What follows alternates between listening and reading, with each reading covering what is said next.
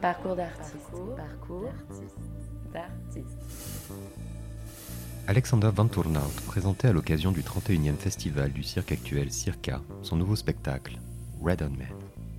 Après les très remarqués Alexander et Raphaël, cette nouvelle performance d'une heure trente mêle la microprose de Danny Arms à des éléments de cirque, de danse, de contorsion, de théâtre de marionnettes, de magie et de ventriloquie.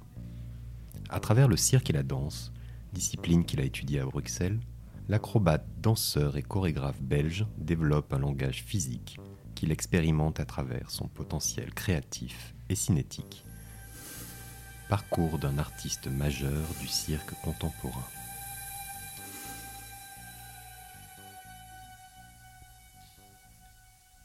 Il était une fois un homme roux qui n'avait pas des yeux et pas d'oreilles.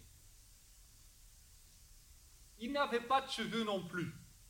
Ce n'était qu'arbitrairement qu'on le disait roux. Il ne pouvait pas parler car il n'avait pas de bouche. Il n'avait pas de nez non plus. Il n'avait ni bras ni jambes. Il n'avait pas de ventre, pas de dos non plus. Il n'avait même pas de colonne vertébrale. Il n'avait même pas d'entrailles. Il n'avait rien. De sorte qu'on ne comprend pas de qui nous parlions ici.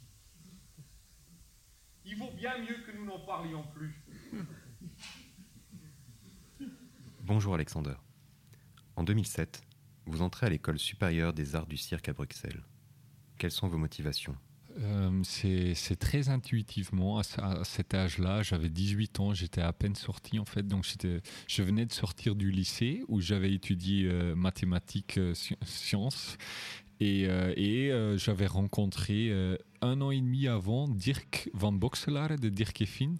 Et il m'a fait vraiment découvrir le métier à l'intérieur. Et ça m'a vraiment donné envie de, d'aller avec mon parcours. Heureusement, mes parents étaient. euh, mon père est, euh, peintre et euh, prof d'art, et ma mère était talagiste, un métier qui dis- disparaissait. Donc, ils comprenaient cette envie. Mes grands-parents, par contre, pas du tout. Ils commençaient à pleurer. Euh, mais pour moi, en fait, intuitivement, euh, c'était c'était mon ouais voilà un grand défi. et Je voulais faire ça. Il y avait juste une condition de mes parents. Ils disaient que je devais encore continuer à étudier intellectuellement. Donc j'ai fait euh, 30 crédits en, sport sciences pendant les AC en fait, pendant que je faisais les AC.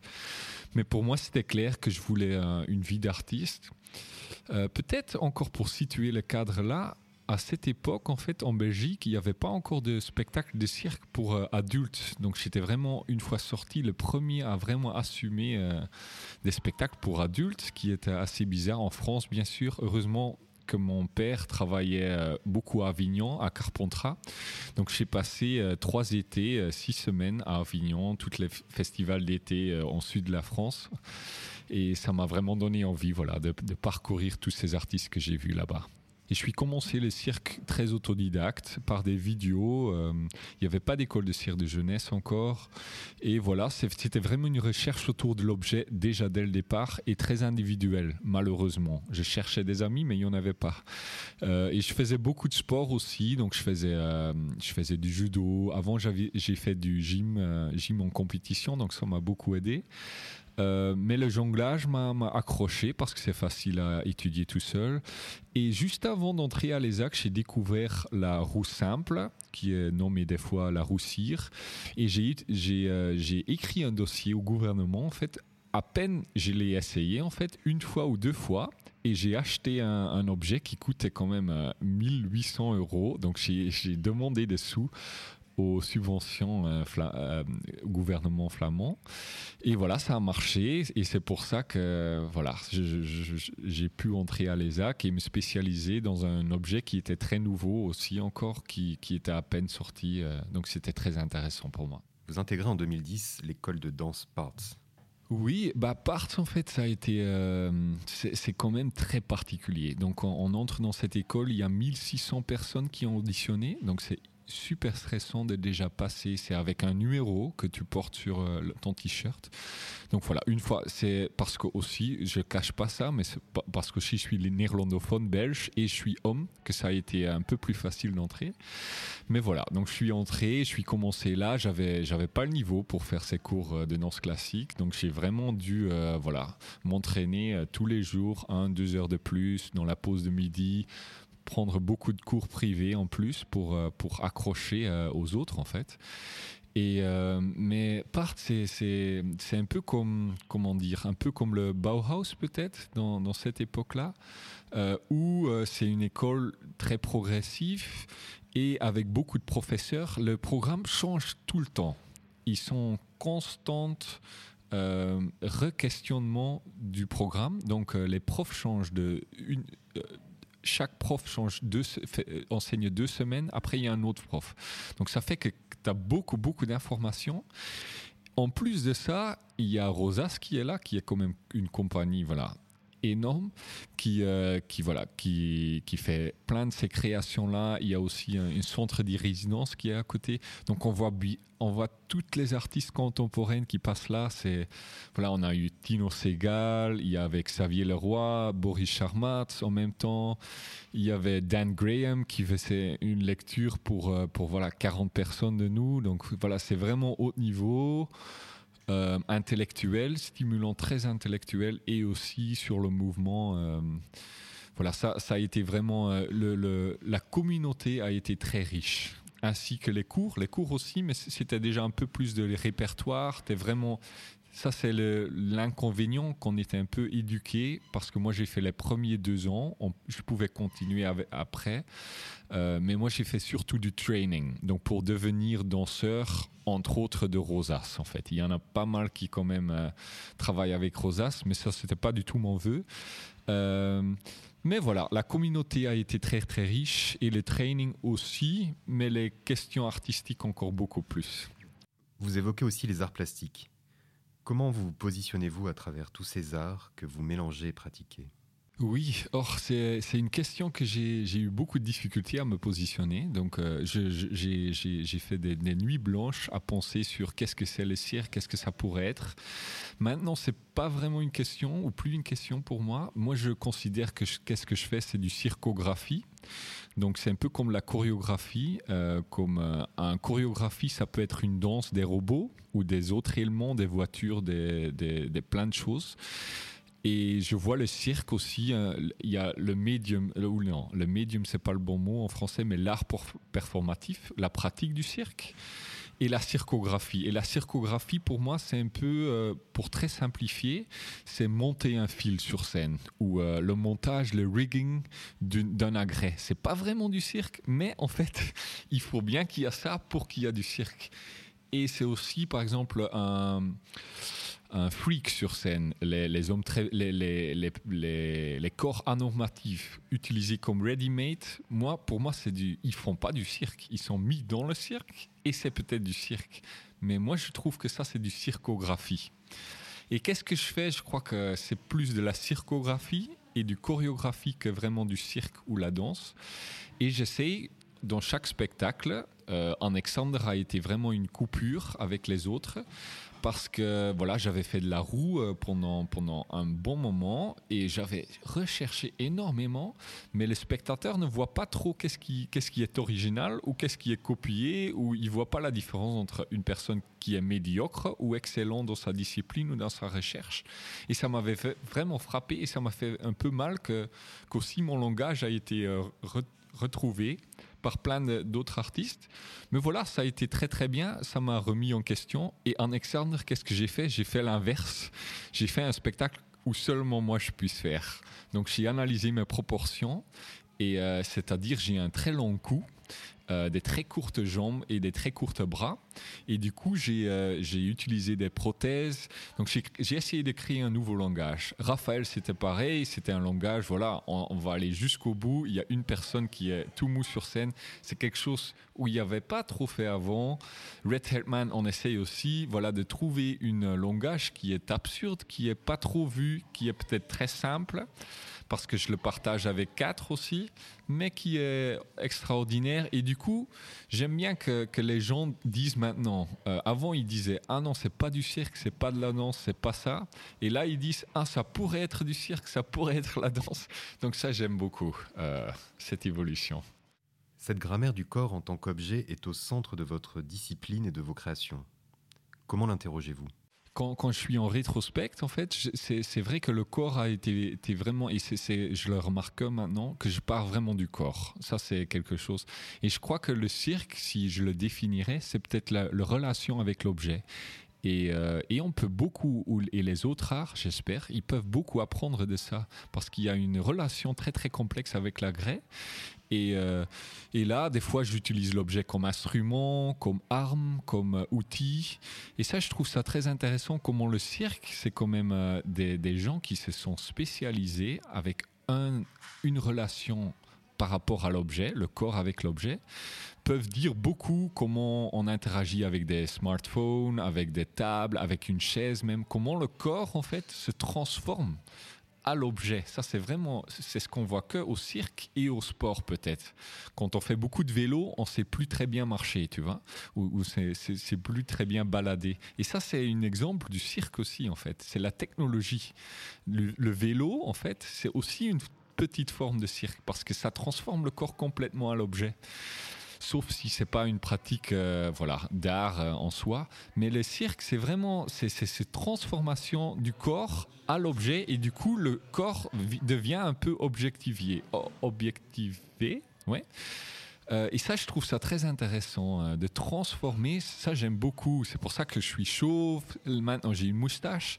C'est que je veux faire une coupure. Je veux, je veux plus que les gens voient Alexander sur scène parce que c'est très dur de m'en échapper de ça. Et je veux vraiment essayer d'un autre langage. Je veux qu'il n'y a pas de, de référence aux deux spectacles. Et donc j'aime bien transformer mon corps. J'étais porteur euh, en, à Raphaël, j'étais contorsionniste sur Alexander. Après je faisais la roue sur euh, Caprice. Donc euh, et c'est aussi chouette. J'ai eu hier la remarque. Ah j'ai adoré Alexander, j'ai détesté à mort Raphaël. Et là j'ai adoré de nouveau Red Hellman. Et le celui d'avant, une forme courte, il avait détesté. Donc j'aime bien ce côté où le, le spectateur fait vraiment euh, voilà, un autre avis complètement. Et c'est un compliment en fait pour moi. Détester, c'est aussi euh, je veux bouger les gens, même si euh, voilà. Des fois, c'est pas leur spectacle préféré, mais voilà, au moins ça, ça les a perturbés un petit peu. Quel rapport essayez-vous d'installer avec le public à travers vos spectacles? Oui, euh, oh, ça change euh, chaque fois un peu, mais euh, j'aime bien euh, que le spectateur soit, euh, soit acknowledged, soit, soit là. Et euh, en Red Hatman, on, problématise vraiment ça. Donc on regarde pendant 30 minutes vraiment devant nous. Et on ne peut pas regarder vers l'autre perform performeur. Donc on regarde tout, tout le temps. Même si on a l'envers, même si on fait la catabatie, l'acrobatie, on regarde toujours devant. Ce qui, ce qui révèle, c'est une limitation qui révèle beaucoup en fait d'émotions parce qu'on n'a rien à cacher et on a peur et on montre ça peut-être un peu. Et euh, donc ça, je trouve ça très important. Par exemple, je vois beaucoup de spectacles de danse. En Belgique, on a un peu moins euh, la possibilité de voir des spectacles contemporains euh, du cirque. Donc, je vois plus de la danse et du théâtre. Et des fois, le spectateur n'est pas vraiment considéré, en fait. Donc, les, les performeurs jouent un peu comme s'il n'y avait pas de spectateurs. Ou euh, voilà, il y a, il y a, je dirais pas de l'arrogance, mais il y a un peu de, ouais, un quatrième mur, on pourrait dire. Et ça, je, ça, j'aime pas trop comme spectateur. Je, je veux comme spectateur que j'ai que voilà on partage quelque chose avec avec le performeur. Ça je trouve ça très important. C'est pour ça qu'il y a le regard vers le spectateur très euh, très important. C'est aussi par les yeux du performeur qu'on découvre un peu sur ce qu'il pense son la relation entre le texte ou la technique la friction entre moi-même et ce que je suis en train de faire. Et ça, je trouve ça très intéressant, même si, si c'est des fois euh, frustration. Mais j'aime bien ce partage presque artificiel, un peu à Robert Wilson. Mais j'aime bien euh, combiner entre, euh, tu vois, le DIY, qu'il y a beaucoup dans mon spectacle. Do it yourself, c'est un peu euh, la technologie basse, manque de moyens, on fait du magie avec rien du tout, on fait un peu euh, genre avec pas grand chose, on essaye d'accomplir beaucoup de choses et euh, ce côté artificiel où on est vraiment vraiment devant, où on, prochette un peu trop peut-être. Donc il y a cette friction entre ces deux, l'artificialité et le DIY que j'aime bien dans, les spectacles. Il y a beaucoup de choses dans votre spectacle Red Man qui relèvent de nombreux arts jusqu'à la magie. Est-ce que votre intention n'est pas d'aller vers un art total? Ouais, c'est en allemand ils disent Gesamtkunstwerk qui qui en flamand est un peu euh, le même mot. Euh, c'est-à-dire, ça combine tous les, éléments, les arts. Et euh, pour ce spectacle, ça a été un choix, voilà de, de, représenter le plus les arts, ou j'utilise un terme que Johan Le Guillerme utilise souvent, c'est les pratiques minoritaires. C'est des pratiques qu'on ne pratique plus vraiment, qui sont considérées comme euh, voilà basses ou entertainment ou euh, qui sont qui sont pas qui sont bien présentées en fait sur les scènes euh, majeures et importantes en France, mais pas en Belgique du tout en fait. Donc dans les centres d'art en Belgique, il n'y a pas encore une ouverture vers la magie nouvelle, vers le cirque contemporain, vers la ventriloquie et euh, pour ce spectacle-là, je voulais, voilà, c'est un propos pas facile du tout, donc c'est quand même des poèmes. Euh, du cirque littéraire, il n'y en a pas il n'y a pas de masse, il n'y a pas beaucoup de textes en fait.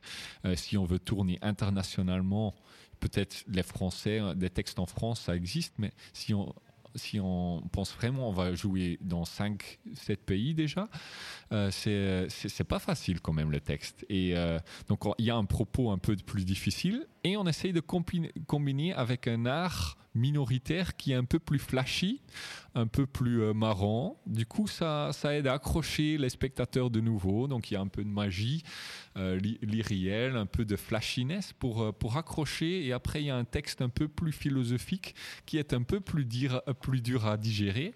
Et ça, j'aime bien. Et ce que je trouve très, très important à dire, c'est on n'utilise pas la magie comme un ready-made, mais on crée vraiment de la magie sur scène euh, qui est original. Par exemple, le Red Haired Man, ça commence, la personne saute en fait, il y a tous ses vêtements qui tombent. Et il a un faux pénis aussi, en fait. Qui, euh, donc, il a un faux pénis qui tombe aussi. Donc, c'est la magie, donc c'est l'irréel qui est vraiment dans le spectacle. Et du coup, il perd toute son. C'est avec l'homme aux cheveux roux, donc le titre. L'homme aux cheveux roux qui perd euh, ses cheveux, il perd ses, yeux, ses, ses, oreilles, il perd tout, en fait. Il a plus de bras. Et du coup, c'est un peu. Euh, comment traduire ça en fait Et la magie est l'outil euh, parfait en fait, si tu penses. Et, euh, et, je trouve, même si voilà, ça, ça peut être un peu euh, que je pense beaucoup de moi, mais c'est mais c'est vraiment un exemple de magie, mais, mais mais très très intelligent ou très très nouveau en soi. La magie nouvelle, je sais pas pourquoi c'est considéré comme la magie nouvelle, parce qu'ils n'utilisent pas des outils en fait où la technique en soi n'est pas renouvelée. Et là, c'est un petit exemple. Malheureusement, j'en ai qu'un, en fait, dans le spectacle, qui est très, euh, très drôle et en même temps très politique. Et en même temps, c'est de la magie euh, qui est très. Euh, qui est éblouissant ou voilà qui, qui est un bon exemple euh, malheureusement, on n'a pas pu trouver des autres parce que voilà, la, magie, c'est quand même très très dur à créer. Ça demande beaucoup de moyens et beaucoup de temps. Euh, donc ça s'arrête là après cinq minutes malheureusement. Euh, mais voilà, c'est quand même un bon exemple comment j'essaye d'intégrer ces, arts performatifs un peu inconventionnels. Vous êtes aussi enseignant. Parlez-nous de votre rôle de transmetteur bah, en fait, quand j'enseigne, c'est plutôt sur le corps et j'essaye d'enseigner de, des principes plutôt que des techniques. Donc, des, euh, c'est pas une technique comme la roue. Euh, je trouve que c'est pas très intéressant d'enseigner une seule figure en roue, mais j'essaye vraiment d'enseigner une pratique qui soit envisageable de, mener vers beaucoup d'agraires ou beaucoup d'objets. Ça, je trouve ça très intéressant.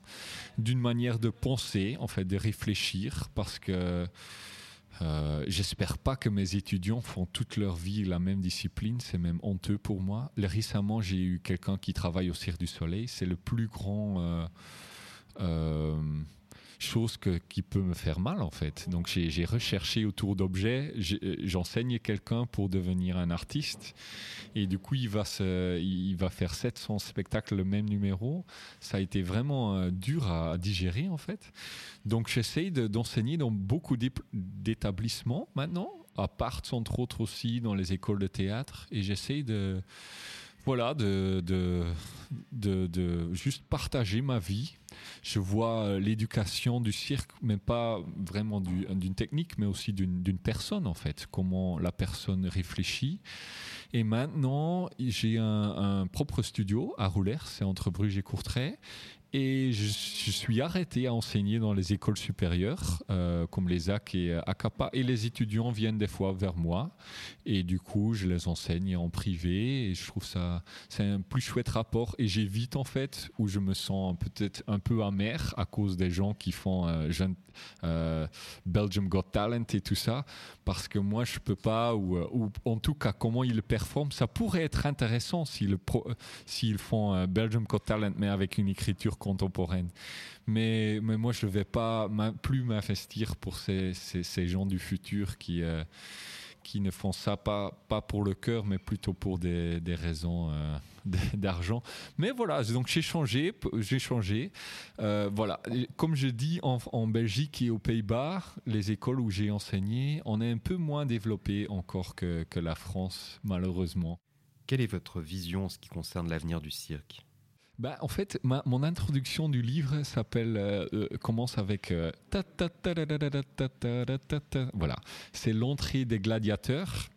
Et, et, c'était, c'était un, cas particulier. En fait, j'étais dans une, terrasse, on était en train de boire des coups, et une personne commençait à jongler, et une autre personne qui faisait un métier, qui était juriste, qui, a, qui avait étudié le droit, commençait à jongler aussi et à chanter cette musique. Et je me suis dit, mais c'est quand même incroyable, il n'y a aucun art performatif qui est autant lié avec une seule musique. Je pensais, j'avais vraiment, je, je, pouvais plus dormir cette nuit-là parce que voilà, je, je, pensais breakdance, même danse classique qui est vieux, euh, aussi vieux. Même je, mettais, je, n'arrivais pas à m'imaginer la musique de, de, Nutcracker, de, de plein de, voilà, même le, le Sacre du printemps, oui, peut-être, mais il y a plein de versions de Sacre du printemps. Donc du coup, breakdance, mais, mais je trouvais pers aucune art en fait qui, qui signifiait une musique.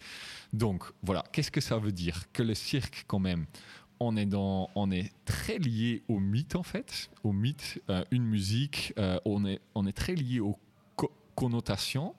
Donc voilà, je vais essayer d'écrire un livre qui ne souffre pas de toute cette passée. Il y a l'histoire qui est con, on a un sac à dos qui est très très lourd et on n'arrive pas de, nous séparer de ce sac à dos. Donc on a une musique qui nous poursuit, il y a un chapiteau qui nous poursuit et ces éléments, ils sont possibles à faire du cirque et ça fait partie du cirque, mais ce n'est pas du cirque.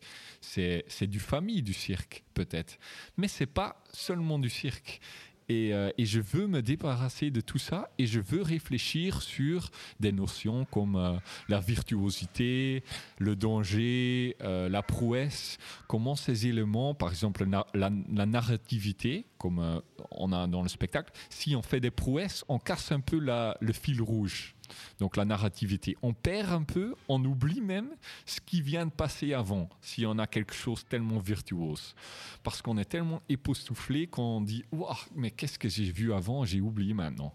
Euh, donc, ça, c'est des, principes intéressants pour la construction.